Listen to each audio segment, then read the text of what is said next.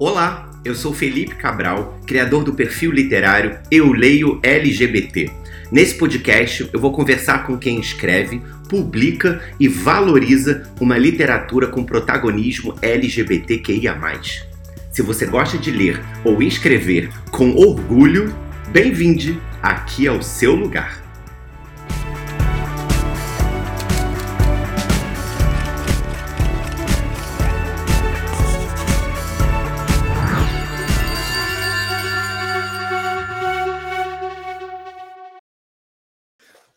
Olá a todos, sejam, sejam bem-vindos a mais um episódio aqui do podcast do Eu Leio LGBT, o episódio número 38, agora sim, se encaminhando para a reta final desta segunda temporada. E eu gosto sempre de lembrar para quem está chegando aqui que se você está escutando já esse podcast em alguma plataforma de áudio, saiba que você também pode assistir a todas essas conversas no YouTube do Eu Leio LGBT. E se você está assistindo esse, esse episódio aqui no YouTube já, sabe que você também pode encontrar todos os episódios nas plataformas de áudio como Spotify, Deezer, Amazon Music e tudo mais. Muito bem. Hoje vamos falar sobre o convidado, autor nacional e internacional que estará aqui comigo hoje. Ele nasceu em São Gonçalo, no Rio de Janeiro, e atualmente mora em São Paulo. Como bibliotecário, trabalha com o que mais gosta: a difusão da literatura para todas as idades e a formação de novos leitores. Ele é autor do livro Você Tem a Vida Inteira, publicado pela Galera Record em 2018, também publicado nos Estados Unidos e no Reino Unido como Where We Go From Here. E o seu livro mais recente é Rumores da Cidade, publicado pela Alt em 2022. Quando não está escrevendo, provavelmente está lendo cinco livros ao mesmo tempo ou fazendo crossfit, que basta você realmente na rede social dele. Estou falando de Lucas Rocha. Olá, sejam todos bem-vindos. Muito obrigado pelo convite, Felipe. E o crossfit é só uma parte do dia, é a parte que eu mostro porque é a parte que tem ação. Porque escrever a gente sabe que não dá audiência, né? A gente tem que fazer um biscoitinho para engajar. Você tá ganhando seguidor, né? Essa é do crossfiteiro. Eu entendo é, assim, totalmente. É, aí eu, eu, pego no crossfit e daqui a pouco, opa, um livro aqui, ó. Opa, um livro ali. Assim a gente forma novos leitores também. É exatamente isso, malhando muito, gente. Até porque para escrever, aliás, eu estou levando isso a sério, tá? Eu, tenho, eu vou ter uma bateria de escrita, eu falo, cara, essa semana eu tenho que malhar para aguentar. Porque parece que não, mas ficar sentado aqui, tipo, é, é bom ter preparo físico, né? É, mas, é, mas, mas é sério, o Murakami tem o um livro que é o que falo quando falo de corrida, o Drauzio Varela tem o um livro sobre maratona, então, assim, escritores que fazem exercício físico, então, existem e faz muito bem. É isso, amigo. Eu faço muito isso, é verdade. Agora, vamos falar então para além do mundo do CrossFit de Lucas Rocha. Por favor. Cara, eu não sabia tanto que você era bibliotecário. E aí eu falei, gente, faz muito sentido, porque algumas pessoas que passam por aqui também, assim, ah, sou formado em letras, ah, eu trabalho com tradução, alguma coisa no mundo, né, literário. Então, eu queria, antes de falar sobre os seus livros, entender como que começa essa sua paixão pela literatura, se você foi uma criança, um adolescente que sempre leu muito, e quando você tomou uma decisão profissional de trabalhar com o meio literário, ela começou como escritor, né? Ousou, tipo, eu vou ser um escritor desde sempre, ou ela começou como bibliotecário junto com a escrita. Como que foi esse seu ingresso no mundo literário por paixão e depois profissionalmente? Então, eu como você falou, eu nasci em São Gonçalo, que é uma cidade que eu acho que, como a maior parte das cidades, infelizmente, fora de São Paulo, eu acho até mesmo algumas de São Paulo, não tem um incentivo muito grande de bibliotecas públicas, não tem muitos locais onde você pode encontrar livros, a não ser que você compre eles. Então, o meu fascínio por livros ele veio primeiramente através de uma professora de ciências.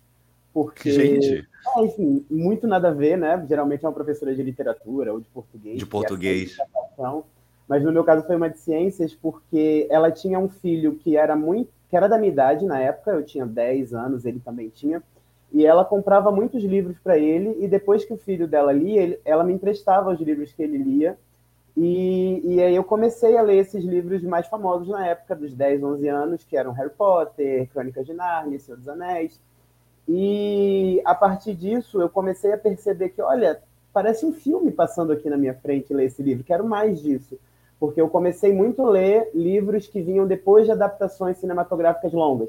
Por exemplo, saiu O Senhor dos Anéis, o primeiro. Aí eu vi o filme, queria saber o que, que acontecia depois, mas não tinha outro filme. Aí eu descobri que tinha, que tinha o livro, fui ler. Mesma coisa com Harry Potter, mesma coisa com Eragon e essas grandes sagas dos anos 2010 ali, meadinhos de 2008, 2010. Eu também fui total esse. É, e aí eu comecei assim, e na minha cidade, lá perto de onde eu morava, a biblioteca da minha escola não era muito boa, era uma biblioteca que não era o que a gente chama de livre acesso, né? Ou seja, tinha uma bancada entre o bibliotecário e o acervo, você tinha que pedir o livro para o bibliotecário. Você não tinha a possibilidade de andar pelas estantes e ler as sinopses e saber o que você queria ler ou não. Então eu acabava não usando muito a biblioteca, eu ficava lá mais para bater papo ou na hora do recreio, porque tinha um ar-condicionado, Rio de Janeiro.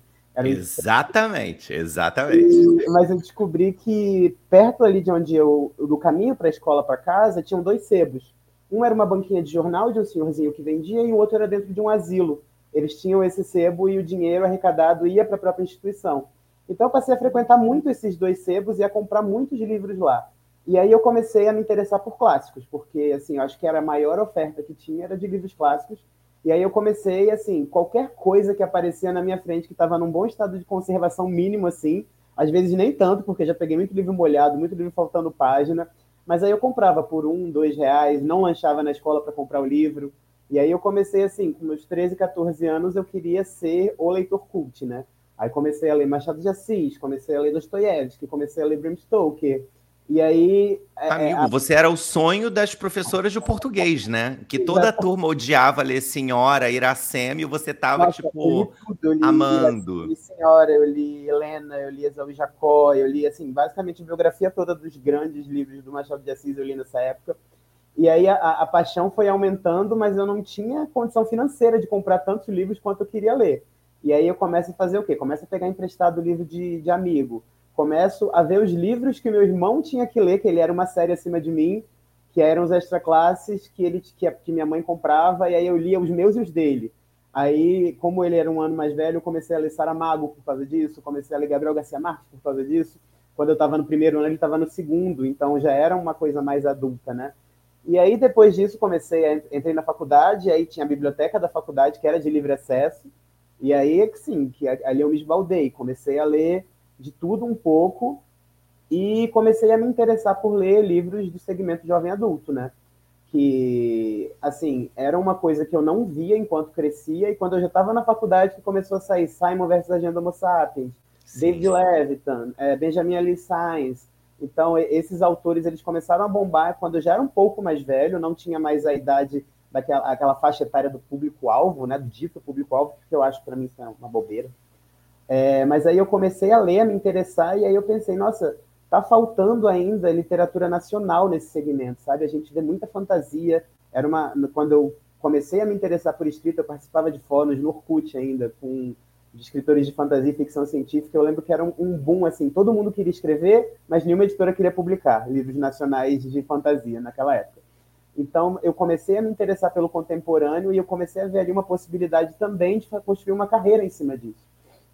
E eu acho que todo esse fascínio pelo espaço biblioteca, principalmente na, durante o ensino médio, de saber que não havia uma biblioteca legal, mas que poderia haver, e aí é, é, é, essa compra desenfreada em sebo, em promoção, eu lembro Submarino naquela época vendendo livro a 9,90, 5,90, eu comecei a perceber que, que tinha ali uma profissão, sabe? Apesar de as pessoas dizerem para mim que ah, a biblioteca está muito fora de moda, tem pouco emprego, tem pouco lugar de trabalho, é, não vai procurar fazer uma coisa em TI, vai fazer direito, aquele discurso, né, de que todo adolescente às vezes ouve e aí fica muito perdido, mas eu coloquei na minha cabeça, eu vou fazer alguma coisa que eu gosto, mas ao mesmo tempo alguma coisa que me dê um vislumbre de uma estabilidade financeira.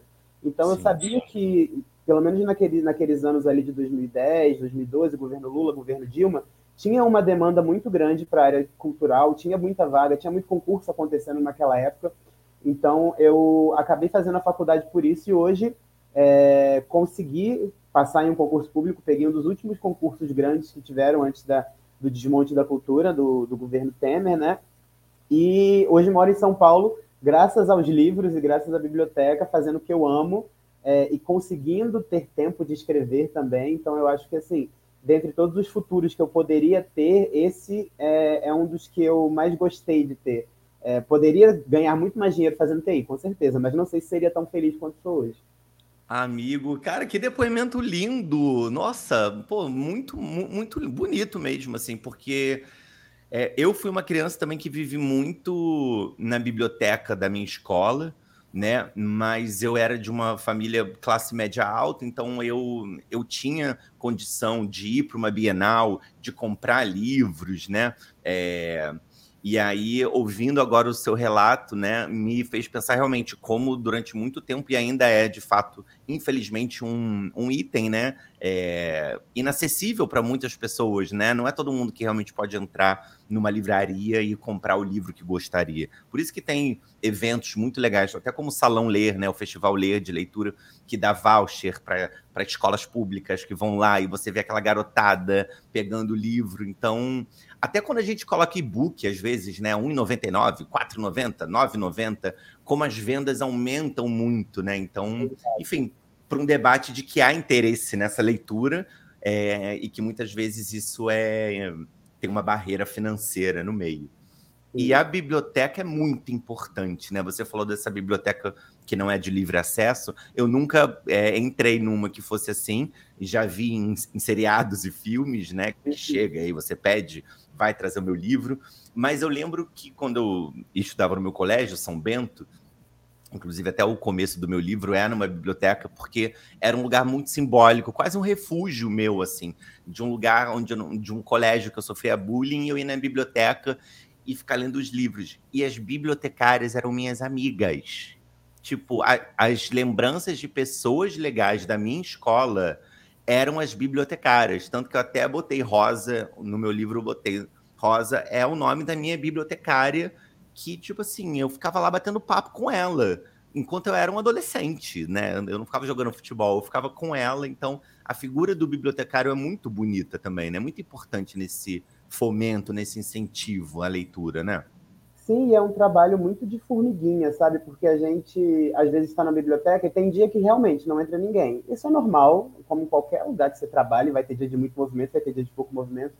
Tem dia que vem uma, uma pessoa, duas pessoas, mas aí você tem uma conversa de tanta qualidade com essa pessoa que você não, não para para pensar assim, ah, esse equipamento aqui está em desuso. Por que não, gente? Uma pessoa que entre, duas pessoas que entrem, você consegue mudar a vida dela indicando um livro, ou falando alguma coisa, ou apresentando um autor novo, ou falando de um evento que vai acontecer na região. Então, eu acho que realmente é um, a biblioteca é um lugar transformador para muito além do, do incentivo à leitura e da prática de ler meio mecânica, que às vezes a gente acaba é, fazendo isso, né? A gente quer ler muito, quer quantidade, às vezes a gente nem lembra o que a gente leu, a gente não absorve o que a gente leu, mas quando a gente está num espaço onde a gente pode trocar, pode discutir, pode conversar, não só sobre livros, mas sobre tudo envolvendo a vida, tendo é, em pauta a literatura e a arte de uma forma geral, eu acho que isso é muito proveitoso, né? E onde eu trabalho, a gente trabalha desde maternal, eu já fiz um projeto de ensinar a criança a fazer xixi no pinico. até, é, é, até lendo um livro que é inclusive o que tem dentro da sua fralda, que é um livro super icônico para essa época de desfraude. E até o pessoal da, da melhor idade, que a gente tem um, um grupo de discussão mensal lá, que a gente sempre lê uma historinha bem curtinha para eles, porque muitos deles não sabem nem ler, então a gente apresenta esse texto lendo mesmo em voz alta e depois conversa sobre esse texto. É uma coisa super prazerosa, super proveitosa e assim, é, o sentimento de pertencimento dessas pessoas também naquela comunidade, é, aquilo, sei lá, aquilo preenche meu coração de uma forma que eu acho que nada consegue, nenhuma Bienal com 100 mil pessoas consegue fazer, sabe? Então, eu acho que é, é realmente é um trabalho que quando você olha de longe, parece que você está fazendo pouco, porque são poucas pessoas impactadas de um modo geral, mas o impacto que você causa na vida dessas pessoas, ele é transformador. Então, eu acho que é um, um, trabalho muito gratificante, de um modo geral, né? Não só o de escritor, mas o de bibliotecário também. Essa questão que eu falo de difundir a leitura para todas as idades é exatamente isso. Não é só indicar um autor ou um título de um livro, é poder conversar sobre a vida, o universo e tudo mais, sabe? Cara, que lindo, Lucas. Nossa, muito legal, muito legal mesmo, assim. Agora, você como bibliotecário, uma curiosidade, como que você faz para se atualizar do catálogo? Porque, vamos supor, quando eu ia na biblioteca da minha escola, era como se a, se a Rosa soubesse tudo sobre todos aqueles livros, porque ela era capaz realmente de me fazer passear por aquelas estantes, desde na época, né, que estava surgindo a internet, na minha época de escola. Era isso, gente, eu sou um dinossauro. Mas, assim, tinham enciclopédias, é, tinham livros em inglês, em espanhol, que eu podia para minha aula. Tinha os livros, né? O Harry Potter que estava surgindo, e aí todo mundo queria alugar na biblioteca. Tinha um cartãozinho que você marcava, devolvia. Como que você faz como bibliotecário para se. É, para se atualizar né, de uma biblioteca inteira, porque é humanamente impossível ter lido tudo. Então, é como que, como, como que funciona isso? É, vocês dividem então, entre os bibliotecários? As bibliotecas, de modo geral, as bibliotecas, de modo geral, elas são organizadas numa, num, num sistema muito lógico, né? Aquela, aquela, aquela fichinha que tem na lombada do livro, aqueles númerozinhos que parecem aleatórios, não estão ali por acaso, né? É, eles estão é, é, uma organização muito com base filosófica que começa na filosofia e termina na, na história então tem toda uma historinha que a gente aprende na faculdade de por que, que os livros são organizados daquele jeito.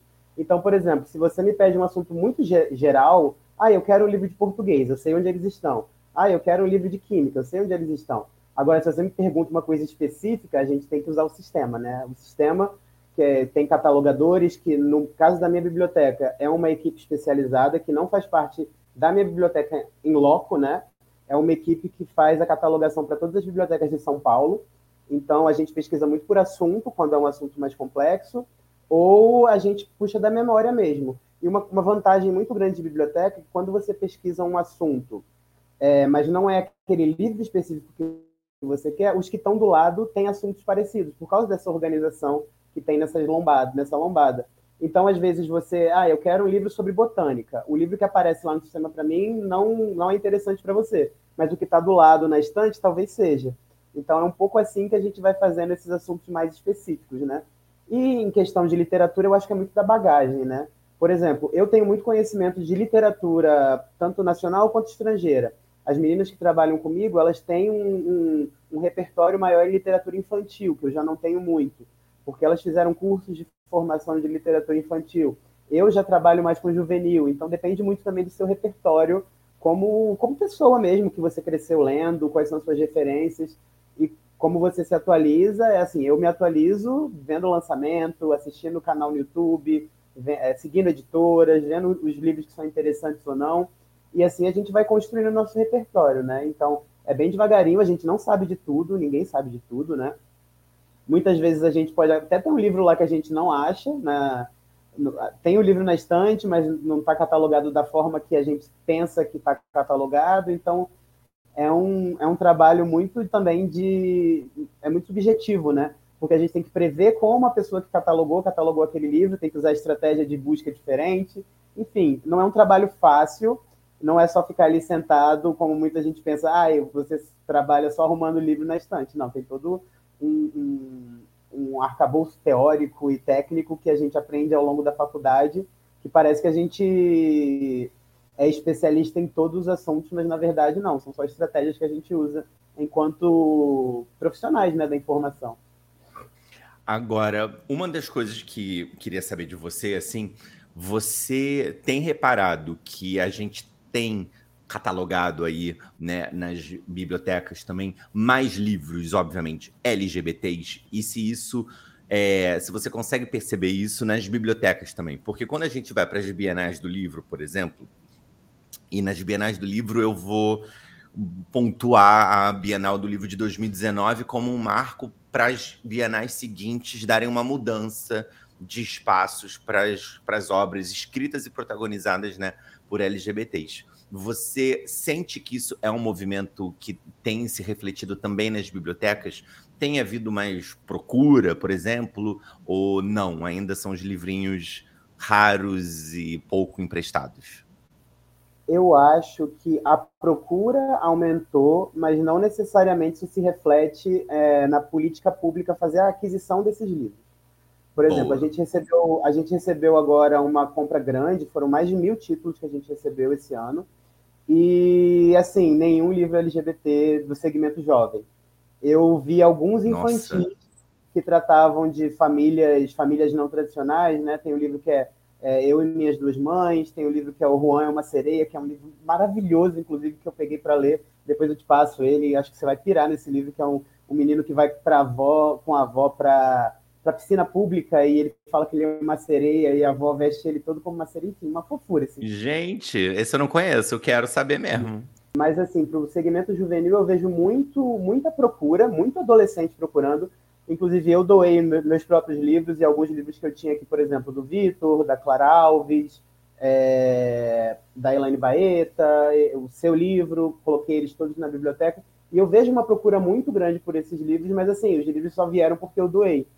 As, a, os adolescentes, por exemplo, eles estão malucos agora por Heartstopper. Eu acho que é, é, a nova, é o novo burburinho, assim, é o Heartstopper e o Vermelho, Branco, Sangue Azul, que vai sair a adaptação agora na Amazon.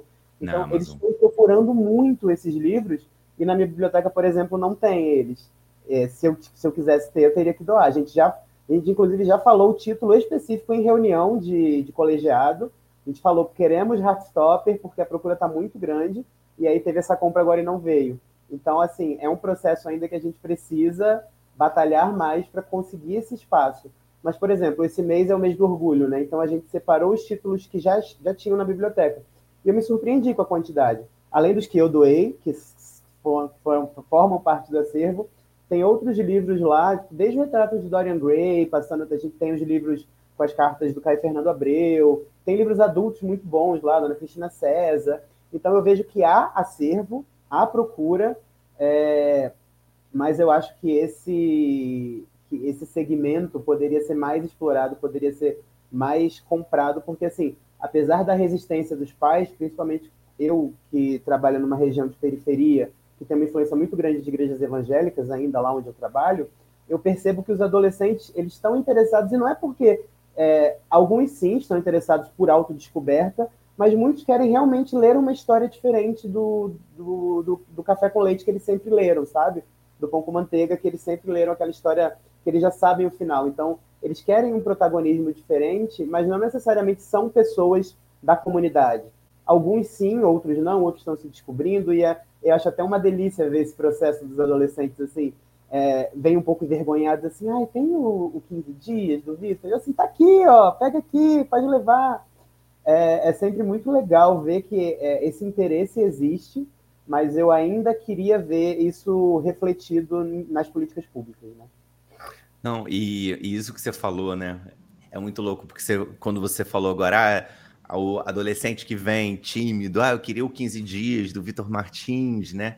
A minha primeira imagem foi eu pedindo para minha amiga ir numa banca de jornal comprar escondida a G Magazine que era a minha referência literária, que eu sabia que era gay, né? E que ia ter colunas também para ler um pouco sobre o meio, e que ia ter homem pelado, né?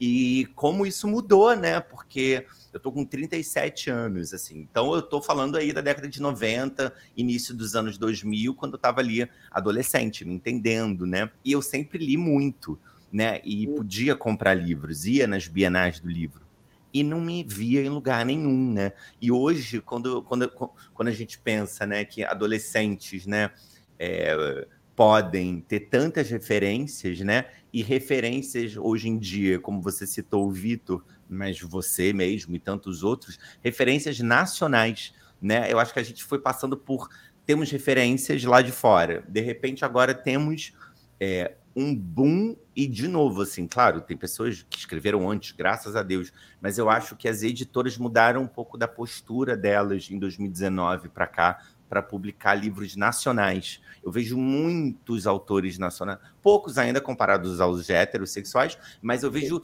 cada hora mais amigos ou conhecidos ou gente do mercado independente sendo absorvido e publicando coisas nacionais. Então, é, há uma mudança né, nas referências que esses adolescentes, por exemplo, agora podem ter. Exato. E a pluralidade das histórias também, porque hoje eu acho Sim. que tem história para todo mundo, né? Antes a gente tinha o quê? O Terceiro Travesseiro, que era é, é um livro importante, mas é uma tragédia. Foi meu primeiro é, livro, exatamente. Você botou é, até no Rumores da Cidade, foi o meu primeiro livro. Ele é um livro importantíssimo, ele marca um momento muito importante de, de, um, de um livro ser, se, tornar, se tornar popular, mesmo estando em uma editora pequena, né, quando ele foi publicado pela primeira vez. Mas é uma tragédia, é uma história que não tem uma perspectiva positiva para quem se vê representado ali. Então, se você lê só aquilo, você fica, então esse é o meu futuro? Então, hoje a gente tem final triste, final feliz, final aberto, final fechado, continuação, saga. Então eu acho que tem para todos os gostos. Tem para quem quer rir, tem para quem quer chorar. Eu sou muito adepto do final feliz porque é uma coisa que eu sentia falta quando eu escrevia. Mas eu adoro ver que tem gente fazendo gay trambiqueira, tem gente fazendo gay vilão, tem gente fazendo gay que não presta, tem gente fazendo gays de todas as formas, não só gays, né? Gay termo guarda-chuva, eu gosto de falar. Fazendo LGBTQs, é, muito diferentes e muito plurais em erros e acertos também, porque eu acho que é importante a gente ver essa pluralidade também para o adolescente é, se sentir é, realmente representado, né? Não é só aquela coisa do ai, o fofinho ou ai, o, o que vai morrer. Tem, tem para todo mundo. É, não. Agora vamos falar então sobre o seu primeiro livro. É, Você tem a vida inteira de 2018, publicado pela Galera Record, né? Você até falou agora da pluralidade, né, dessa oferta que tem. E eu lembrei muito da gente da Bienal de São Paulo em 2022, no ano passado, no estande da Galera Record, eu, você, a Gil Domingues e a Rai Tavares, que, por exemplo, são quatro livros que conversam porque são protagonizados, né, por LGBTs, mas assim, o da Rai é uma, é uma aventura no Jalapão, romance sáfico. Da Gil Domingues é um, uma fantasia, uma duologia, né? Luzes do Norte e, e Sombras do Sul. Da Rai, As Vantagens de Ser Você. Né? O meu primeiro beijo Romeu é um romance gay da censura da Bienal. E o seu, você tem a vida inteira. Queria que você falasse é, como que surge essa história como que você, como escritor, chega na Galera Record, né? Porque muitas pessoas também que escutam aqui são é, escritores que estão no mercado independente, então eu sempre gosto de entender e é muito curioso, porque, obviamente, cada jeito, cada pessoa chegou de um jeito numa grande editora. Então, queria saber de você como que essa história surge, né? Como que você consegue escrever, se ela nasce no independente, como que ela chega na galera, um pouquinho dessa publicação desse livro. É, então, essa, essa, história ela surge no momento em que eu já tinha uma agente me representando, na época era Guilhada, minha agente, e eu estava muito na pegada de que eu queria publicar uma fantasia, queria muito publicar uma fantasia, queria muito publicar uma fantasia, e, e a Gui na época me falou, vamos tentar um contemporâneo que tem uma abertura maior, que tem um, um público que eu acho que funciona melhor, e aí eu também já estava consumindo bastante livro de bastante livros contemporâneos, e nessa época eu trabalhava na Fiocruz, não na Fiocruz instituição, mas eu trabalhava no prédio da Fiocruz para uma revista de saúde, porque bibliotecário se enfia em tudo quanto é lugar, né? Já trabalhei até em engenharia nuclear. mas nessa época eu trabalhava numa revista de saúde fazendo revisão técnica de referência bibliográfica, de resumo, palavra-chave, coisas que bibliotecários geralmente fazem, né? E aí um dia caiu para mim para revisar um artigo sobre HIV, né? Que era um artigo que perguntava para pessoas aleatórias que, e não identificadas é, qual era a percepção que elas tinham do HIV no século XXI. E aí as entrevistas, que o, o artigo ele é pautado por uma série de entrevistas, eram assim as coisas mais escabrosas que eu já vi na minha vida que eu achava que estavam nos anos 80. Ai, que é, compartilhar talher causa, pode, a pessoa pode contrair HIV, camisinha só previne contra a gravidez, é, só homens gays é, podem é, contrair HIV, só, só sexo passivo é passível de contrair HIV. Então, todos esses, essas, esses mitos e essas ideias preconcebidas que a gente ouvia nos anos 80, 90, eu cresci ouvindo isso, eu cresci ouvindo que você tem HIV, você vai morrer no máximo 10 anos, é, você vai ter que tomar um, uma pilha de 50 comprimidos por dia, enfim, coisas que estavam, para mim, já tinham passado, né? Para mim já já estavam assim muito longe de, do conhecimento geral, ainda permaneciam como a ideia geral do que era conviver com HIV em 2017, 16, foi quando eu li esse artigo. E aí eu pensei, eu estava fazendo mestrado nessa época, e eu pensei, nossa, a minha orientadora sempre me falou, quando você vê uma encrenca, é, a única forma de você resolver essa encrenca é você pesquisar muito sobre ela e tentar fazer alguma coisa nesse, a esse respeito, né? Então eu vi aquela encrenca ali, eu pensei, como é que eu posso ajudar a desmistificar esses medos e esses mitos, né? E, e, não era ainda com uma, com uma a pretensão de lançar o livro por uma editora que é, distribuísse o livro nacionalmente ou ser publicado internacionalmente. Eu só queria contar uma história, desmistificar esses medos e se ia publicar, por onde eu ia publicar ou não. Enfim, escrevi o livro e aí foi um processo de muita pesquisa, um processo de conhecer, é, conversar com pessoas HIV positivas, conversar com médicos, ir em centros de tratamento, é, ver como, como as coisas se davam mesmo. Li muita cartilha do SUS que falava sobre prevenção, proteção e, e, e um outro termo agora que eu esqueci, eram três P's, eu lembro disso, mas eu não lembro o terceiro. É, e aí, a partir de tudo isso, eu fui criando essa narrativa, onde eu queria que o capítulo inicial começasse com uma pessoa é, descobrindo seu status positivo. Eu queria que fosse essa abertura do livro, por mais que eu soubesse que era um, um, um movimento arriscado, né? Porque quando você começa o livro com a, a, a pior parte da história, né? A parte mais delicada da história, você tem o risco de perder o livro. É, que ele vai falar para você, não, esse livro não é para mim, não quero ler tragédia. Então eu sempre pauto muito quando eu vou vender esse livro que esse livro ele tem um tom um pouco mais pesado no começo, mas ele não é uma tragédia. Ele é um livro sobre vida, ele é um livro sobre viver, ele é um livro sobre é, atravessar adversidades apesar de. Eu gosto de falar que ele não é um livro sobre morrer de AIDS, mas viver com HIV, né? É uma coisa que vai estar para sempre na sua vida, mas você pode viver muito bem mesmo com o vírus. E aí, é, depois que o livro ficou pronto, eu mostrei para minha gente, aí ela falou, ok, vou tentar vender esse. E aí é, ela submeteu a proposta para a galera. Na época ainda não era a Rafaela, que era a editora, era a Ana Lima.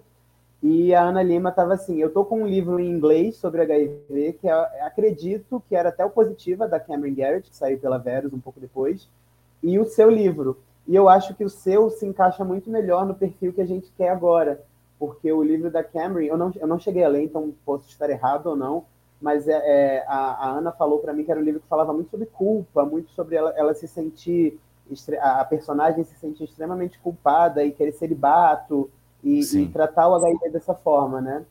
É, e o meu tinha uma, uma proposta diferente. E aí ela pesou os prós e os contras e aí ela é, a, comprou o livro, publicou o livro e aí o resto é onde ele está agora, né? Onde ele chegou e é todas é as coisas boas que ele me trouxe. Cara, é, bom, eu falei antes de começar a, gravar o podcast, mas eu vou repetir aqui porque agora tá gravando, né? Eu adoro esse livro. Para quem nunca leu, eu vou mostrar as duas capinhas, tá? Porque eu tenho a capa lá de trás, que é se você tem a vida inteira, quem tá no YouTube aqui pode estar tá vendo. E depois ele foi relançado de novo com essa capa aqui, que é a capa que, inclusive, eu já vi publicada lá fora também que é essa aqui maravilhosa. É, do Você Tem a, a Vida Inteira. E quando eu li, assim, eu lembro de.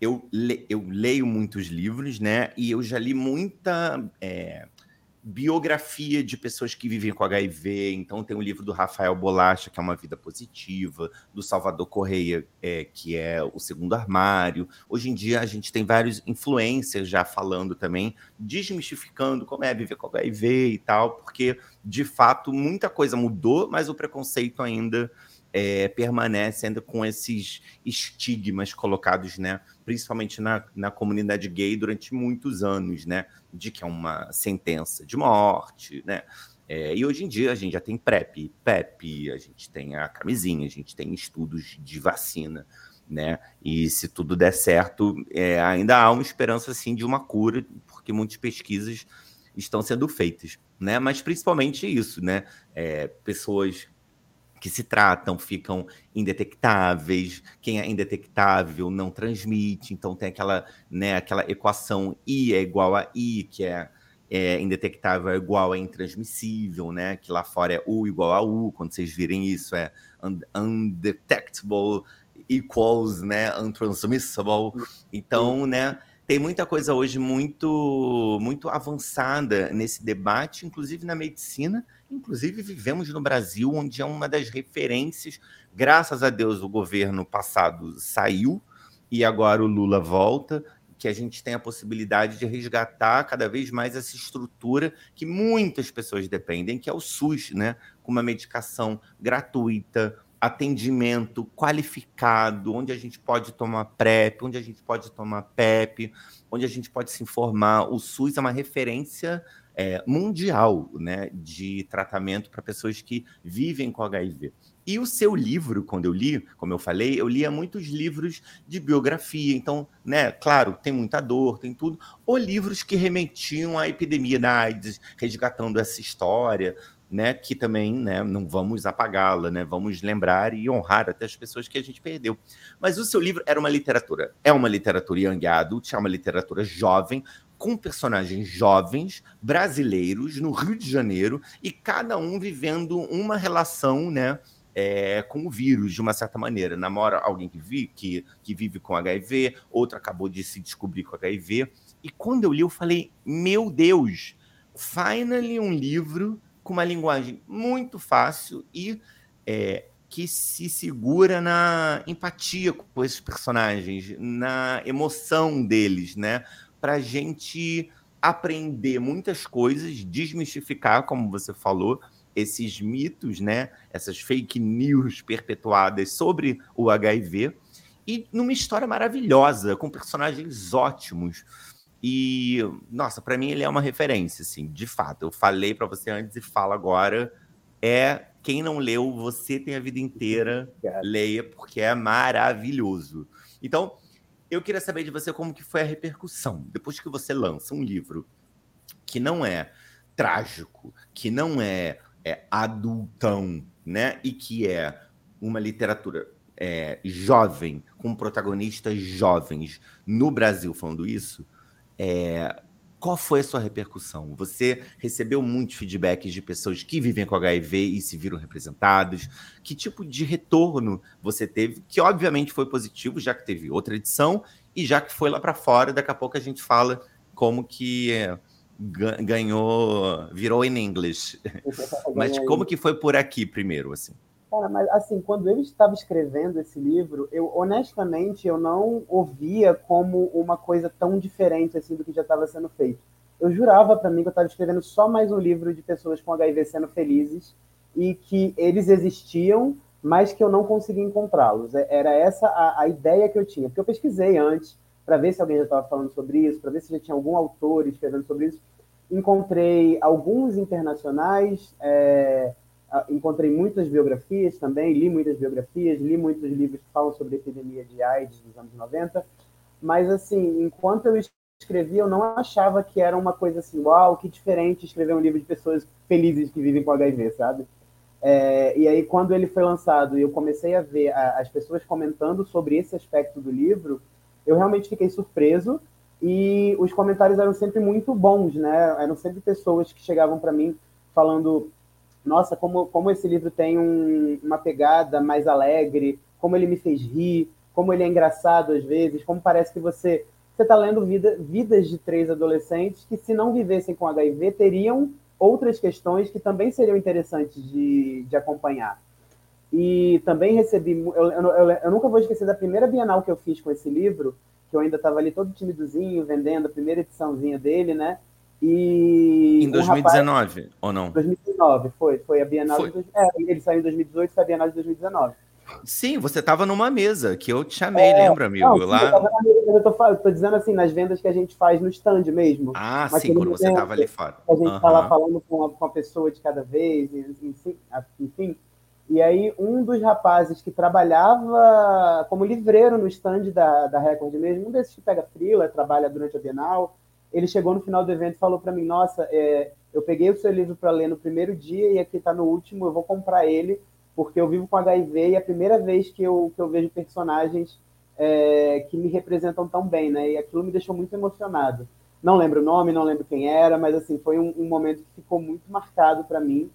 E um outro momento que ficou muito marcado para mim foi quando eu recebi um, um, um e-mail de uma pessoa é, da área de medicina, um infectologista, que eu não conhecia, me parabenizando pelo trabalho, né?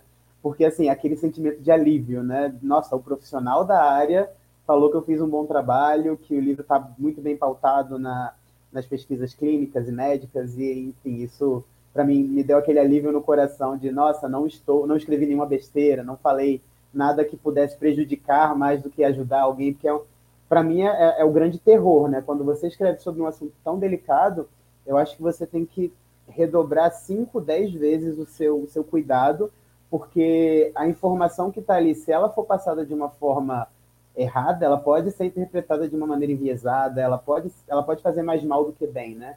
Então me preocupei muito nas revisões. Eu revisei esse livro, assim, eu acho que esse é o livro, foi o livro que eu mais li na vida dos que eu escrevi, né? Eu tenho dois publicados, mas eu já escrevi alguns. Então esse foi o que eu reli assim sete, oito, nove vezes para saber, para ver se estava tudo certo, para perguntar se estava tudo certo. O livro ele passou por leitura sensível tanto aqui no Brasil quanto lá fora. Então ver que essas leituras sensíveis também, no, no caso em inglês, né, a leitura sensível serviu só para confirmar, não pediu para alterar nada. Então eu, eu, me senti assim muito aliviado de, de ter feito um, um bom trabalho nesse sentido, né? E, é, e aí foi isso. É, a, a, repercussão dele, ele conseguiu matérias na imprensa, que foi bem legal. Fiz, fiz matéria para o Globo, fiz matéria para a Folha de São Paulo, fiz matéria para a Carta Capital, enfim. Ele, ele foi um livro que rendeu muitos frutos de é, não só de pessoas, mas de mídia também, né, de uma forma geral. E eu acho que ele é só mostra o quanto a gente precisa dessas narrativas cada vez mais presentes na nossa literatura. E como que ele vai para os States, porque vai, é, foi, foi um caminho pela sua agência, porque ele está publicado nos Estados Unidos e no Reino Unido também, como Where We Go From Here, né? Da onde vamos a partir daqui, de uma certa maneira, né? Numa tradução literária. É, como que foi? Porque é um movimento que a gente vê muito é, ao contrário, né? Muitos Sim. livros que são lançados principalmente nos Estados Unidos são muito comprados aqui, né? Tem as feiras de Frankfurt, feira de Bolonha, então é, é, é, é uma é uma é um costume, é uma tradição do nosso mercado, né?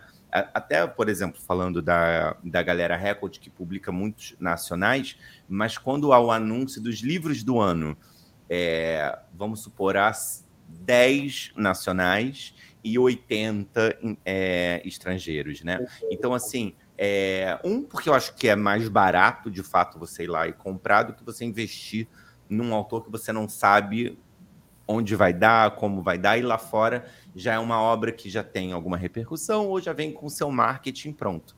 Agora, esse movimento do nacional, né, do, do, do livro brasileiro ir para fora, eu já escutei coisas como ah, em tal história é, é, tem muitos traços brasileiros, então não vai conseguir, é, não é universal o suficiente para estar tá lá fora, né? Só que a gente vive vendo histórias do John, que estuda no St. Patrick, e vai no Belt Lake City, sei lá. É, vai, é. em New York, no Rockefeller Center. É, tipo, a gente vive vendo, é, lendo e consumindo histórias, né? Com lugares que a gente nunca ouviu falar, sei lá, Mississippi, sei lá. E isso nunca eu, impediu. É, eu, peguei agora, eu peguei agora para ler o King e as Libélulas, que é um livro lindo. Comecei a ler agora, um pouquinho antes de entrar na live, e a primeira frase do livro, ah, estamos no Bayou, que é um pântano muito característico dos Estados Unidos, que teve que fazer uma, uma explicaçãozinha ali, porque não tem tradução Bayou. É um pântano, e assim, não é uma coisa do nosso relevo, não é uma coisa do nosso costume, e eu estou aqui lendo e amando o livro, e nada me impede de aprender o que é um Bayou para ler o livro, né? Exatamente. Então, como que foi para você romper essa barreira, né? Porque a gente viu né? Tem o seu livro, é, falando de uma literatura jovem adulta, né? A gente é, com destaque, assim, que eu sei, tem o seu livro, tem o 15 Dias, do Vitor Martins, tem outros do Vitor que também estão indo lá para as colégios, que é agora anunciado o Romance Real, da Clara Alves também, que está indo, viajando para o Reino Unido, onde a história dela se passa, né? Mas são poucos ainda que a gente vê é, cruzando essa barreira. Como que foi para você? Como que foi dar esse passo? Né? É uma conquista e a repercussão do livro agora com leitores né, de fora do país, que acredito que deve ser muito emocionante também. É, é muito louco, porque assim, o processo todo, como você disse, ele foi ao contrário e ele foi assim, coincidência atrás de coincidência. Eu não posso falar que foi, ah, o livro foi para a Feira de Bolonha e a gente se interessou. Não foi assim o processo. O processo foi o seguinte: em 2019, Bienal, fatídica Bienal, que amamos e odiamos a Bienal ao mesmo tempo. É, David Levitan foi um dos autores convidados pela Bienal para participar do, do evento, fazer uma mesa, foi veio para cá para o Brasil.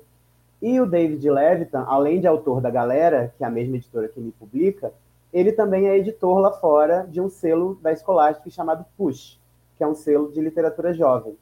E ele é editor-chefe, e é, um dos editores dele lá fora é o Orlando dos Reis, que é filho de brasileiros, nascido nos Estados Unidos.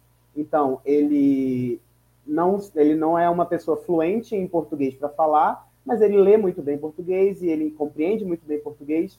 Então, quando o David Lefton chegou no Brasil, é, ele perguntou para Rafaela Machado o que estava sendo publicado aqui, né? Porque ele tinha um editor lá fora que sabia ler português e estava interessado em abrir, expandir um pouco mais esse catálogo da, da Push para livros que não se passassem necessariamente só nos Estados Unidos e no Reino Unido, que é o que acontece geralmente, né?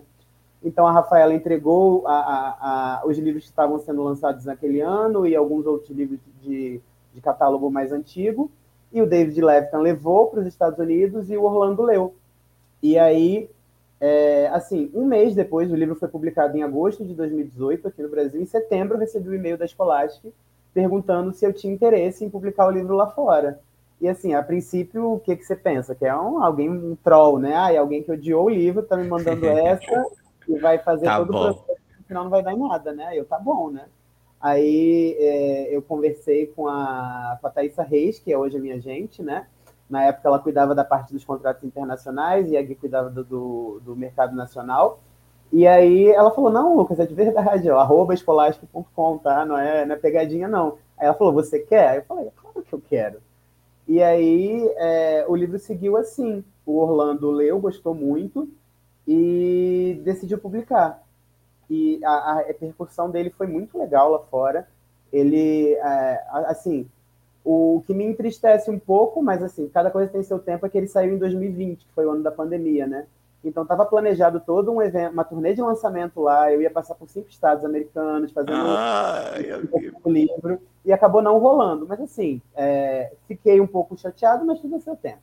É porque não era para ser. Tenho muito. É pro próximo, é pro próximo, é isso. Coloco muito isso na minha cabeça.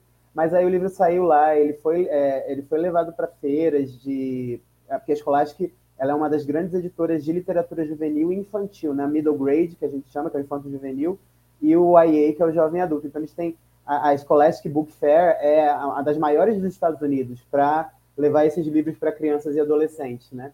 E apesar dos Estados Unidos ainda ter um, um, um, um é, é, muito forte ainda lá a censura mesmo, né? Que alguns estados têm com livros LGBT, a gente tem toda essa Atendo questão de banidos em, em, em, bibliotecas e tudo. Uhum. Eles ainda têm uma capilaridade muito legal nessas feiras e eles, eles distribuem os ARCs, né, que são os livros é, com alguns errinhos ainda, num papel um pouquinho mais, mais barato, mas eles distribuem gratuitamente isso para os alunos, é, antes do livro entrar em venda nas livrarias. Então, ele é um livro que ele conseguiu adentrar espaços assim que eu nunca imaginei que ele fosse chegar, né? Eu recebo comentário, já, já recebi comentário de leitor da Índia, já recebi comentário de leitor da Tailândia, já recebi comentário de leitor da Irlanda, é, então, assim, a, a, possibilidade do livro estar tá em inglês, é, ele atinge não só o mercado norte-americano e, e da Inglaterra, né? Porque, por exemplo, eu sou uma pessoa que eu leio em inglês. Eu estou aqui no Brasil, eu tenho, tenho um livro que tenho muito interesse, não estou vendo perspectiva de publicação no Brasil, eu vou ler em inglês. E eu sei que, assim como eu, muitas outras pessoas fazem isso também. Então, é, eu acho que dá uma abertura muito grande para o livro. Ele é um livro é, que ainda hoje eu recebo comentários, porque a gente sabe que não sei se todos sabem, mas talvez saibam, nos Estados Unidos a, o tempo de vida de um livro, principalmente juvenil, ele é muito menor do que no Brasil. Aqui, como eu, é, o livro já está na quinta edição, né? Tirando os super sellers lá fora, né? Uma Sarah J. Maas da vida, uma Cassandra Clare, os livros de autores de, de, de primeiro, primeiro romance, segundo romance, geralmente a vida deles é muito curta, porque o autor tem que publicar muito rápido para continuar mantendo o interesse do público, né? Então, mas ainda assim, o livro ele continua se sustentando lá fora. Eu recebi comentário semana passada do livro de gente da gringa, sabe? Então, ele, ele é um livro que ele continua se perpetuando lá, apesar da, das vendas terem diminuído um pouco em relação ao lançamento, que é normal. normal. Mas, da mesma forma que aqui eu ainda recebo comentários e eu vejo que as pessoas ainda estão lendo o livro, eu vejo que lá fora também estão. Então é uma coisa que para mim assim é, é meio surreal ainda. Você vê que o seu livro, sei lá, alguém tira uma foto do seu livro numa Barnes Noble, sabe? Ou alguém ah, viajou ah, fora e aí trouxe o seu livro para você autografar. Um amigo seu que viajou para os Estados Unidos. Eu fico, nossa, gente, sabe, é de verdade. Quando o livro mesmo chegou aqui, o, o hardcover, né? E aí eu abri, eu vi, ele estava todo, todo bonitinho, e eu falei, nossa, é de verdade, realmente isso está acontecendo. E é, um, é uma delícia, né? Você vê que, o seu, que a sua história está chegando em outros lugares para outras pessoas. E o, o, eu sei que eu estou falando um pouquinho demais, tá? Mas assim, é só, é... Amigo, convidado que fala é a melhor coisa. Eu estou amando, quero saber tudo. Pode esse, continuar. Esse livro, ele teve algumas coisinhas que a gente teve que mudar lá fora, algumas questões principalmente de idade dos personagens, porque eles têm um segmento muito certinho de idade lá. Então, se o personagem tiver 18 anos, ele não entra mais na faixa de Young Adult, ele entra para a faixa de livro adulto. Então, seria um outro editor. Então, a gente teve que diminuir um pouquinho a idade, a gente ainda forçou um pouco a barra e colocou 19, 18, 17 anos, enquanto em português é 25, 22 e 18. Eles tiveram que diminuir um pouquinho, mas algumas coisas eu bati o pé, por exemplo, tem uma referência no final do livro a Cazuza, que o editor queria mudar, e eu falei, infelizmente não vai rolar, porque foi aquilo que a gente estava conversando. Da mesma forma que eu tenho que saber o que é um Bayou, eu tenho que conhecer a Oprah, eu tenho que saber quem é a Aretha Franklin, eu tenho que entender todas essas referências que as pessoas é, que trazem livros lá de fora né, me apresentam, eu quero que essas pessoas também conheçam é, as minhas referências. E o Cazuza ele é muito importante em todo o debate sobre HIV e AIDS no Brasil. Então a estratégia que a gente encontrou foi manter esse final com essa música do Cazuza, que é super emblemática, e fazer uma cartinha no final do livro, na, na edição em inglês, explicando por que, que essa música estava ali, por que, que ela é tão importante, por que, que não pôde ser modificada. Então eu acho que apresentou um pouquinho mais da cultura brasileira sem ser aquela aquela coisa dos clichês do Rio de Janeiro com praia, samba e, e mulatas, sabe? É, e, então foi uma outra perspectiva que esse livro levou lá para fora que eu achei assim, é, fez todo sentido para mim. Que bom que o meu editor é, é, uma pessoa que entendeu os motivos pelos quais eu não quis mudar isso e deixou, depois da minha explicação, ele deixou a história permanecer do jeito que estava com esse, com esse pequeno pós-escrito, né? E eu fico pensando também que tem uma diferença até do próprio sistema de saúde, né? Para quem vive com HIV no Brasil e quem vive com HIV nos Estados Unidos, por exemplo, é uma outra realidade lá, né? É, do acesso também, à medicação. A gente, colocou, é, a gente tem dois pós-escritos no livro, né, em inglês. Um que eu fiz e outro que uma médica infectologista lá de fora fez, explicando exatamente essas diferenças entre tratamento de saúde aqui no Brasil e lá nos Estados Unidos. E aí o livro, é, é, ela até fala, infelizmente nos Estados Unidos ainda não temos um, um sistema público gratuito de, de, de é, para pessoas que convivem com HIV. É. Agora vamos então, já que o seu, esse, você esse primeiro romance publicado, teve uma carreira international, a gente agora viaja para o interior. Com, com, o seu novo lançamento, que é Rumores da Cidade, que eu falei também com o Lucas aqui antes de começar, que eu estava devorando, tava na, já estava na página 103, ou seja, ali um terço do livro, gente, que tem 360. E eu queria chegar não vou dar o spoiler, mas é obviamente tem um romance ali entre André, o protagonista, e Diego, que ele fala toda hora. E ou esse romance vai acontecer, ou eu vou fazer um outro podcast para reclamar. Mas, enfim. É, quando eu peguei para ler o seu livro, e eu também falei antes, mas repito aqui ao vivo, que foi uma coisa que eu tinha gravado para mim muito assim, é, como eu amava Você Tem a Vida Inteira.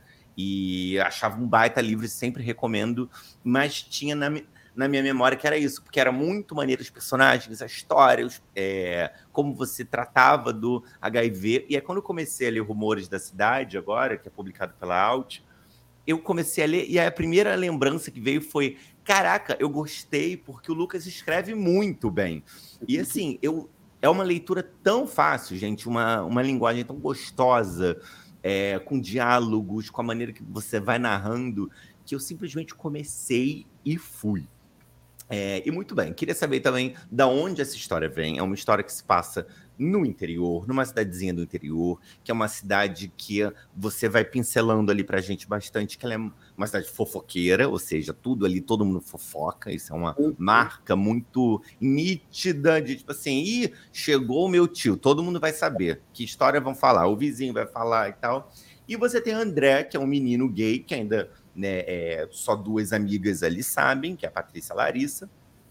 É, e ele ainda está dentro do armário, ele é filho do prefeito da cidade, do Ulisses. A gente está em época de reeleição, o pai dele, né? A gente vê ali pelas brigas que ele tem com a Selma, que é a sua esposa e mãe do André, né? Como isso está é, interferindo ali na vida deles, como ele leva a política muito acima de tudo. E é um livro que vai falar de política e religião que são temas que normalmente as pessoas falam, deixa quieto, né? Ah, e você levanta esses debates ali também desse menino gay que vive numa cidade do interior sem perspectivas de sair do armário e de ser aceito pela sua família. Até que ele encontra um tio dele, né? E isso também já vi você postando no Instagram, então não pode ser tão spoiler. Não, não é, é, um tio, é um tio gay que chega, que é o tio Eduardo, que é um tio gay que saiu daquela cidade há muito tempo e volta e encontra agora o seu sobrinho gay. E tem ali até o momento onde eu li cenas muito belíssimas desse menino finalmente vendo no tio uma possibilidade de um futuro melhor para ele. Em cenas que me emocionaram bastante, assim, já nesse, nesse um terço do livro. Como que essa história surge, Lucas? É, da onde ela vem, né? Você de São Gonçalo considera São Gonçalo interior do interior? Me conta aí da onde isso vem. São Gonçalo não é uma cidade pequena, mas assim, como qualquer núcleo de pessoas tem suas fofocas, né? Na verdade, se você for parar para perguntar, eu não tenho uma história tão bem é, nítida na minha mente como eu tenho de você ter a vida inteira de como essa história surge, como rumores da cidade surgem. Ela é uma mistura de tudo que eu estava consumindo e tudo que eu estava insatisfeito na época da pandemia, né? Então, assim, eu quis falar de política na adolescência porque a gente estava passando por um período extremamente caótico durante a pandemia, com todo o governo que a gente, não a gente, eu e você, mas a gente como sociedade elegeu. É, então, assim, muita coisa estava errada ali. Eu queria muito discutir essa questão do impacto geracional, que é você ver o seu pai e a sua mãe, pessoas que te criaram com todo amor e carinho, que te ensinaram tudo que você sabe sobre a sua vida, é, votando e é, sustentando discursos com os quais você sempre aprendeu é, a ir contra, sabe? Por exemplo, os meus pais, eles são pessoas de direita que votam em candidatos de direita. Então, não, não, eu não concebia como a mesma pessoa, as mesmas pessoas que me criaram para ser quem eu sou hoje, é, defendem discursos tão contrários a quem eu sou. Isso era uma coisa. Eu também comecei a ver novela durante a pandemia, porque todo mundo começou a ver uma novela durante a pandemia. E eu comecei a ver Tieta, que é, assim, uma das minhas novelas favoritas. Eu já tinha visto Clássica. algumas partes soltas, assim, mas eu nunca tinha acompanhado do início ao fim. Então, peguei o livro para ler, peguei a, a, a novela para ver. E a dinâmica da cidade pequena, ela sempre me fascinou muito. Apesar de eu não ter crescido em cidade pequena, apesar de eu não ter parente em cidade pequena, apesar de não frequentar cidade pequena, assim, a não ser em viagens, sempre me fascinou muito essa história de, ah, você não é você, você é filho de fulano. Você é, você trabalha em tal lugar, mas quem é você nessa cidade pequena, né? E aí toda a questão da, da religiosidade também é uma coisa sempre muito presente na minha, na minha formação. Minha família é muito católica, minha mãe é muito católica, minha avó é muito católica. Então tudo isso foi meio que criando essa amálgama na minha cabeça e eu decidi falar, eu falei assim, por que não criar uma versão gay de Tieta, que é tio Eduardo, né? Que tio Eduardo chega na cidade tal qual Tieta chega em seu carro vermelho. Só que eu ele amei. chega laranja. Eu amo, eu amo esse. Eu já, eu já amei esse personagem assim, real, real. Já amei totalmente tio Eduardo. É e, é, e é. Eu gosto de falar que é a minha versão de Tieta com Bem Amado, né? Porque o Ulisses ele é 100% Odorico Paraguaçu, que é o prefeito de Bem Amado, que é aquele cara que está ali fazendo política até as últimas consequências porque o Bem Amado, não sei se vocês sabem a história, pelo menos da peça, porque eu não vi o filme, mas a peça ele constrói um cemitério e ele quer porque quer que aquele cemitério seja usado, mas ninguém morre na cidade, porque a cidade tem uma qualidade de vida muito boa e decide matar alguém. Ele quer que alguém morra para usar o cemitério que ele construiu. Então, assim, é a política em suas últimas consequências, sabe? É, é tudo pela, pela reeleição, pelo, por como eu, eu vou ser visto pelo outro e não como eu, eu quero ser, eu me enxergo. Então, dentro de tudo isso, tem esse menino que está muito confortável com a própria sexualidade, ele sabe muito bem quem ele é, mas ele não pode falar isso para ninguém, porque isso vai ter repercussões muito grandes na vida dele de uma forma geral. E ele ainda não está seguro bastante, não está financeiramente estável, não está emocionalmente estável. Tem as amigas dele, mas assim, ele acha que as amigas dele talvez não entendam muito bem porque são meninas. Então tem todas essas questões que ele conversa muito com ele mesmo.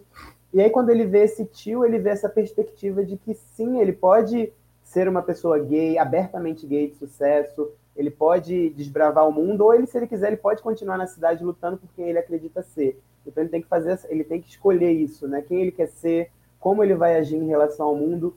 E outra coisa que eu queria discutir muito nesse, nesse livro é a questão do impacto geracional, né? De como a, a, os, as pessoas gays da, da minha, da sua idade, falam assim, ah, hoje é tudo tão mais fácil. Ai, porque na minha época era tudo tão mais complicado. Será que é tão mais fácil assim para quem tem 16, 17 anos? porque a gente vê nos nossos recortes, por exemplo, quando a gente vai numa Bienal, a gente vê que os adolescentes eles são muito abertos, eles, eles estão explorando é, a sua sexualidade através dos livros que leem, das histórias que eles consomem. Mas aí você chega no lugar onde eu trabalho, por exemplo, que é uma periferia com uma influência evangélica muito forte. É uma outra realidade. E a gente está indo em São Paulo. Então, não sei se é tão fácil assim quanto era quando a gente tinha nossos 15, 16 anos. Então, eu queria discutir tudo isso essa influência religiosa, essa influência do, do pai homofóbico, do, da mãe que é aquela coisa de ai, não vamos falar sobre isso, porque se a gente não falar não existe. Então tem todas essas questões e ao mesmo tempo ele está ali, na, naquela fase que ele quer ser quem ele é, ele quer ser quem ele vai ser pro resto da vida. Então é isso que eu, que eu meio que quero discutir nesse livro, sabe? É tudo isso. Não, e eu amei, assim, porque de fato, eu tô na hora que o tio chegou e agora eles estão tendo momentos mais de umas conversas mais francas, né? Para não dar tão spoiler pra galera entre o André e o tio Eduardo. Mas tem a reeleição do pai, tem o Diego, que é um ator que fez Jesus ali na montagem que tem na praça principal, que é, obviamente, um crush do André, que ele fala, esse Diego. Então, obviamente, eles vão ter que se aproximar e ainda faltam 260 páginas. Então, eu fico assim tem muita história que você levanta nesse começo que eu não vou conseguir parar. Eu vou até o final agora, obviamente, para saber como acaba com uma escrita muito maneira. E isso que você falou, geracional, eu acho um debate tão legal, assim, porque tem uma hora que, que ele encontra um terceiro travesseiro, né? O livro. E uhum. aí falava assim: ah, como dizia a lenda, todo gay dos anos 90 ou 2000 leram esse livro. E aí, quando eu li isso, eu falei, cara, o Lucas botou uma. Tipo assim, eu estou lendo uma referência da minha vida no livro. Então, assim. Por isso que a literatura nacional é maravilhosa em mil aspectos. E esse é um deles. Porque, assim, só um autor nacional da minha idade escreveria algo assim. Eu nunca encontraria uma citação do Terceiro Travesseiro como livro LGBT referência, se não for um livro nacional, sabe? É, e isso é uma verdade. Foi um livro muito marcante. Quando eu saí do armário em 2006, aos 20 anos de idade, né? Hoje até considerado até tardiamente, talvez. Mas quando eu saí do armário aos 20, esse era o livro que os meus dois amigos, uma amiga sapatão e um amigo gay, falou: você tem que ler o terceiro travesseiro. E eu li, e a gente era tão carente de referências, né? Que aquele livro, com aqueles personagens sofrendo, a identificação era: nossa, ele sofre que nem eu. Ufa, tem alguém sofrendo como eu, né? Eu não tô sozinho. Eu não tô sozinho na minha dor né? Uhum. E, e a gente já vê hoje uma outra representatividade que é tipo, nossa, eu não preciso só sofrer, né? Eu, eu, eu tenho direito a ser feliz, é possível. Olha esse personagem, enfim, a importância da representatividade nesse aspecto da gente se espelhar. E eu achei muito bacana, porque esse tio chega e ele também reflete um pouquinho, né? Tipo, uhum. é, ele também fala que para ele, né? Ah, é, se tá difícil para você agora, André, também estava difícil, como estaria, como estava para mim antes, e ao mesmo tempo a gente tem um menino que não tá fácil ainda para ele. Uhum. E eu fico sempre pensando isso quando eu encontro leitores na Bienal e até quando a gente recebe relatos, né, de leitores e leitoras, principalmente, né, da nossa literatura assim jovem adulta, como o livro ainda importa muito, como eles se emocionam muito com as histórias, como eles dizem que, sei lá, aquele livro ajudou eles a não se sentirem sozinhos nas escolas. Então a verdade é que mesmo com todo esse avanço da representatividade, seja no streaming, na literatura, né, né, uma coisa mais pop, comercial que a gente não teve, a realidade é que o preconceito ainda existe, as famílias ainda não aceitam muitas, a igreja ainda está aí falando que é pecado. Então tem muita coisa que ainda chega nessa criança, adolescente na escola, né? Que faz com que eles ainda fiquem inseguros e com medo, né? É, exatamente. E uma outra coisa que esse livro também trata, é, um pouco mais para frente você vai ver, é que assim, o tio Eduardo, ele tem toda, todo esse discurso de ai, agora eu sou uma pessoa forte, agora eu, eu sou bem resolvido, mas ele tem muitos assuntos que ele ainda não resolveu e que quem vai ajudar ele é, é, é o André, com, com essa volta para a cidade pequena, é ele resolver essas questões que ele deixou em aberto quando ele foi embora. Porque ele, ele sai dessa cidade meio, meio que fugindo de tudo que ele não quer encarar. Ele, ele nunca ele, voltou, é, né? Ele nunca voltou, ele nem conhece o, o André, porque, enfim, ai, depois eu vou, depois eu vou, e, e, eu até pensei se isso seria uma coisa crível ou não, mas eu, eu tenho tios que eu não conheço, então ninguém pode falar para mim que é, é, é, não é uma história factível, né? Porque as pessoas têm muito mania de fazer isso, né? Ah, isso não aconteceria na vida real. Enfim, lendo livro de dragões falando isso. Mas, é, mas também tem esse, essa troca, né? Que não é só o Eduardo ajudando o André. O André também vai ajudar o Eduardo. E eu acho que é, os adolescentes eles também têm que ter em mente que eles também podem ser agentes de mudança, sabe? Porque a gente sempre se, o, adolescente ele sempre se coloca como a pessoa que tem que aprender, mas ele esquece que ele também ensina. No meu trabalho, por exemplo, eu aprendo muito com, com os garotos e com as garotas que vão lá. A gente troca muito, eles me, me apresentam coisas que eu não conheço. É, os adolescentes aqui em São Paulo, pelo menos, eles são assim fascinados por mangás e animes. Eu conheço alguns, mas aí eles me, me, me levam mangás que eu nunca li, me apresentam personagens que eu não conheço, falam, olha, vê esse aqui, tio, esse aqui é muito legal. E aí eu vou ler, vou acompanhando e a gente vai criando discussões em cima disso. É, e eles também me ensinam. Então eu acho que é, quando um adolescente pega um livro onde há um personagem mais velho, que teoricamente é o mentor, eles também têm que se colocar nesse lugar de que eles também ensinam muito para as pessoas mais velhas. A gente aprende todo dia com o leitor, né? A gente recebe depoimento, a gente está em Bienal e a gente, eu acredito que assim como eu, você também deva aprender bastante com os leitores que te cercam. Nossa, e é, é, é é um contato meio surpreendente, assim, porque eu nunca tinha conversado com uma galera tão jovem quando eu fazia curtas de festival de cinema, ou, enfim, os meus outros trabalhos, teatro, novela, eram um público, é, é, enfim, era um público mais nichado, digamos assim, mais adulto, que está indo no teatro ver uma peça adulta, ou no festival de cinema. E aí, quando você começa a, a conversar com uma garotada, 20 e poucos anos, e chegando em adolescentes, 11, 12, 13, 14, né? É, é, mexe muito com a gente, eu acho que é um outro tipo de feedback, né? E a gente se vê um pouco como um. É, é, um espelho, de uma certa maneira, né? Porque a gente se vê um pouco tipo, ai meu Deus, eu na idade dele estava de um jeito e agora eles estão aqui desse, mas com ainda questões que eu também tinha. Então, eu acho que é muito emocionante, de fato, fazer uma carreira, né? Publicar e, e conversar com esse público. Agora, Lucas, para a gente encaminhar para nossa reta final, que eu falo uma hora, já estamos uma hora e oito e eu estou adorando, é, eu queria falar sobre duas coisinhas ainda. Uma é, é um tabu que ainda existe, mas eu acho também muito bom, como eu disse, tem muitos autores que escutam aqui, é, que é o trânsito e o fluxo entre as editoras. Porque uhum. tem-se uma ideia também de que quando você entra numa grande casa editorial, obviamente você quer né, manter ali uma boa relação com aquela, e você conseguiu circular da Galera Record, você foi agora para Alt, né? E eu já trouxe aqui também, quando o Juan Julian teve aqui, e até quando a Rafaela Machado, que é editora da Galera Record, teve aqui, eu até falei sobre o Juan e tal, que é isso, o Juan publicou pela galera, de repente publicou pelo Se Liga Editorial, da Tati Machado. Eu agora publiquei pela galera e agora vou ter dois mini-books ali pela Pormenor, em parceria com o Esquilo. E até conversando com a Rafa, é, ela falou: ai meu Deus, fiquei com ciúmes desse seu mini-book, mas é isso, porque uma grande editora tem uma certa é, rigidez e um certo prazo, uma certa estrutura para poder lançar é, com uma velocidade X, né? Então, eu acho que os autores também, sei lá, o Pedro Ruas publicou pela seguinte, agora lançou uma antologia pela HarperCollins, né?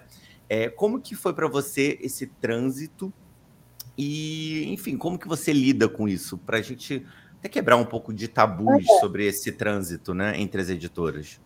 Para mim foi uma experiência super, super legal, super positiva, porque assim, é, apesar do rumores ter saído pela Alt, isso não significa que eu não vou publicar mais nenhum trabalho pela galera.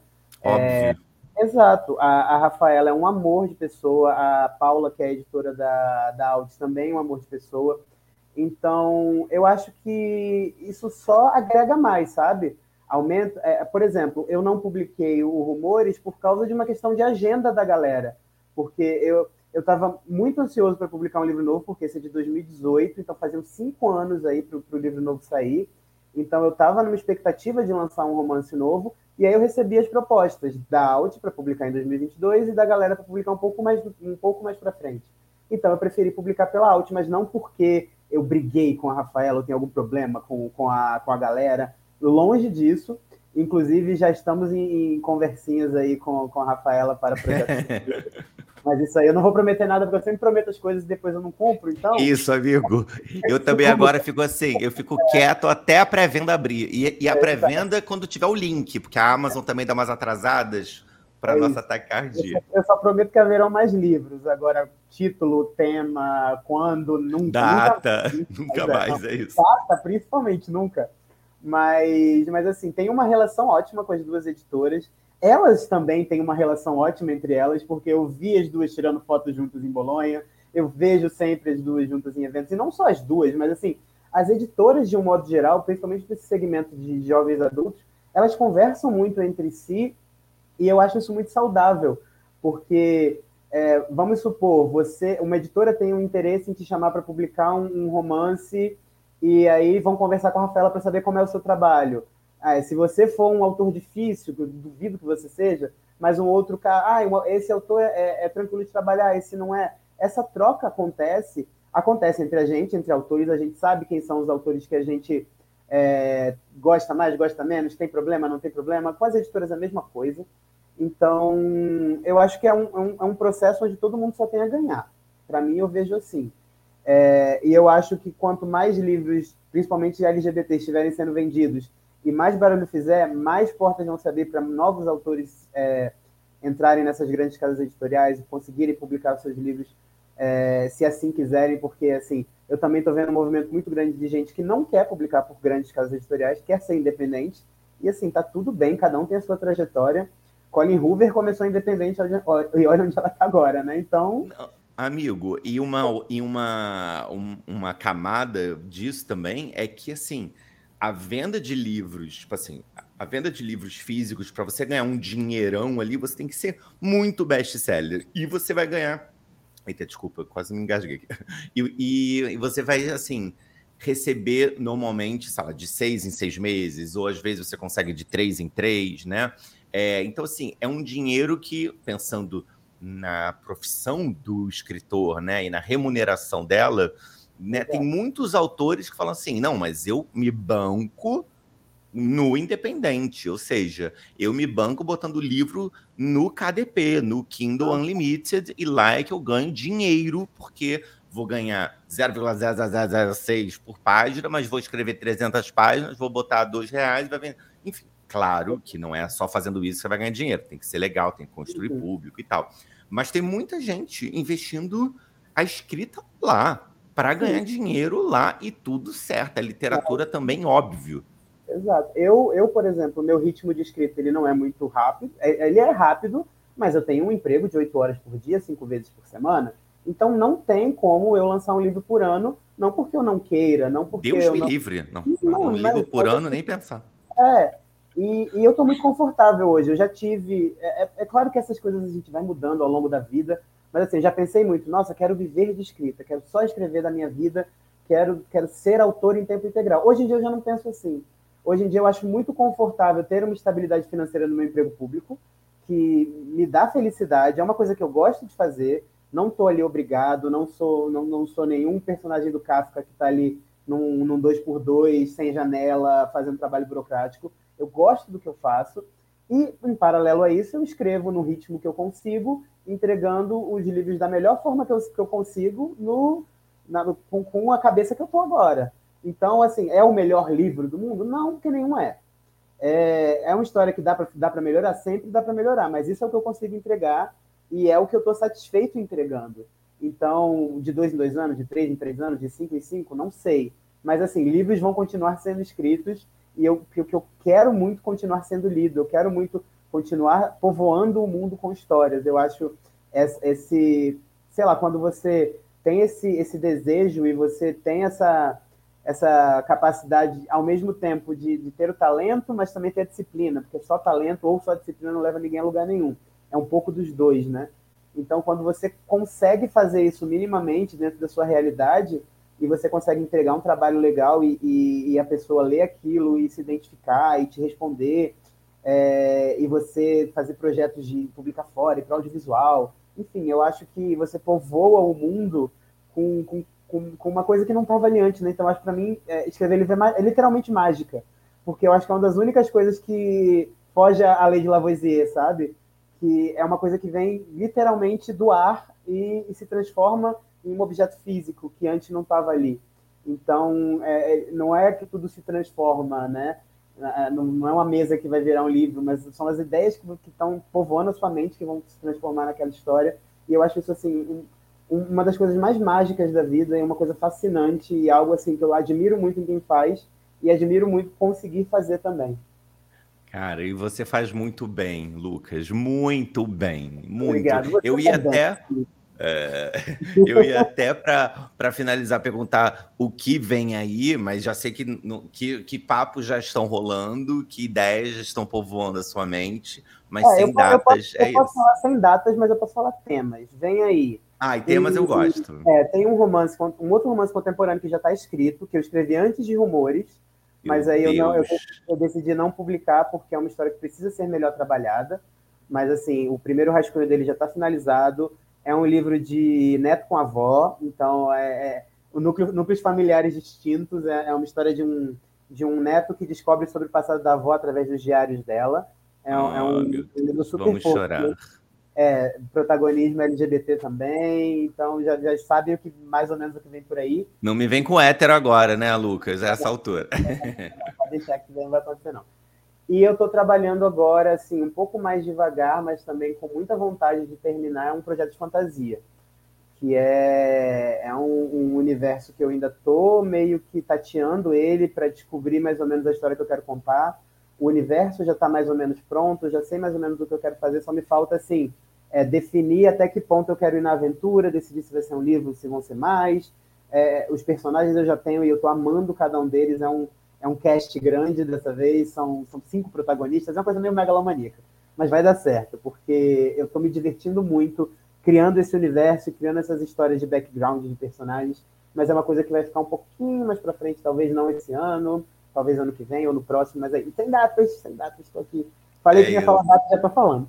Ah, não, não, mas tudo bem. Pelo menos você mas já está em dois, É, esses são os dois projetos que eu tô que eu tô brincando agora, que eu tô, que eu tô, que eu tô tentando dar uma forma, né? Um já está mais ou menos encaminhado e o outro eu ainda estou tateando. Ai, que delícia, gente. Não, porque escrever, gente, dá trabalho, dá trabalho. Mas, ó, Lucas, queria muito te, te, agradecer por ter vindo aqui no podcast. Eu amei nosso papo. Eu amo os seus livros. Que bom que eu estou lendo Rumores da Cidade. Que bom que eu não acabei, ou seja, ainda faltam 260 páginas de Lucas aqui para eu ler. Estou amando também, quero muito saber quando acabar, falo com você e posto nas minhas redes. É, e para quem estiver escutando aqui, queria agradecer, óbvio, também. Queria falar que a rede social do Lucas, os links para os livros dele, eu coloquei na descrição de todos os podcasts aqui. Então, se você está ouvindo no Spotify, ouvindo no, no YouTube, é só ir na descrição do áudio ou do vídeo que você vai ver os links já para os livros do Lucas. Leiam Você Tem a Vida Inteira, leiam Rumores da Cidade e vamos acompanhar aqui para, para, para os próximos lançamentos. Lucas, se despeça, dê um beijo e a gente vai terminando. muito te agradecer pelo convite, Felipe. Eu adoro esse podcast, eu adoro o trabalho que você faz, assim, é, esse movimento que você faz de, de, não só ler, mas de divulgar livros LGBT que muitas vezes passam fora do nosso radar, porque a gente tem livros publicados por grandes editoras, mas a gente também tem livros publicados por pequenas editoras que não têm essa, esse poder de, de, de marketing tão grande. Então, assim, eu sempre acompanho o seu canal, eu sempre vejo as coisas que você publica, porque você faz um apanhado, assim, um apanhadaço geral. Mesmo que você não, não, não consiga ler tudo, você divulga tudo que sai, que está ao seu alcance. Então, eu conheço muitos autores novos por sua causa, eu conheço muitos livros novos por sua causa, eu li muita coisa por, por indicação sua, mesmo que não, não direta, vendo vídeos seus ou vendo stories seus. Então, assim, muito obrigado por esse trabalho de divulgar ele há tanto tempo, né? É. Porque desde você ter a vida inteira que você vem com esse projeto. 2017, eu... amigo, esse canal, muito, loucura. Muito tempo. Então, assim, eu só tenho a agradecer e espero que você continue. Por favor, não pare, porque eu quero continuar tendo novas referências e novos autores para conhecer. E no mais, muito obrigado a todo mundo que ouviu a conversa. Ouçam os outros episódios do podcast, vejam os outros vídeos do Felipe é, são todos maravilhosos o Felipe faz um trabalho incrível. Ah, obrigado, Lucas. Queria então aproveitar convidar todo mundo que estiver escutando a hora que for no perfil do Instagram do Eu Leio LGBT. Eu agora que a gente está gravando isso aqui, 13 de junho, a gente deve estar tá ali no livro. Deixa eu até olhar aqui no, no Instagram do Eu Leio, porque eu estou lá no livro de número Gente, só sumiu aqui na hora. Livro número 79. Eu comecei, então, há 79 dias, um projeto que é um livro por dia, um livro LGBT por dia. E eu tô, assim, eu tiro a foto, eu boto sinopse, o autor, eu falo lá se eu já li, se eu não li. Então, é um mini diário de bordo, porque a minha ideia é conseguir fazer esses posts de todos os livros que eu tenho aqui em casa. E como hoje em dia dá para programar post, com uns dois meses de antecedência, estou conseguindo programar para ter essa frente. E, obviamente, como o Lucas falou, como todo bibliotecário, não dá para você ler tudo. Mas o importante é que você tá, eu estou ali mostrando. Então, se eu estou jogando iscas, eu estou jogando os livrinhos ali. Então vocês vão se interessando e vão lendo. Então convido vocês a irem lá no perfil no Instagram do arroba LGBT. Convido, obviamente, também a escutarem os outros 37 episódios que tem aqui já nesse podcast com Rafa Machado, da galera que a gente falou, com vários autores, com a Guta Bauer, por exemplo, que é minha agente da Increase. Então, tem várias pessoas do mercado também aqui nesse projetinho que eu gosto tanto também. Lucas, muito obrigado. Todo mundo que ficou aqui, um beijo enorme. E a gente se vê no próximo episódio. Um ah, beijo. Beijo, eu que agradeço. E como bom carioca, desculpa qualquer coisa.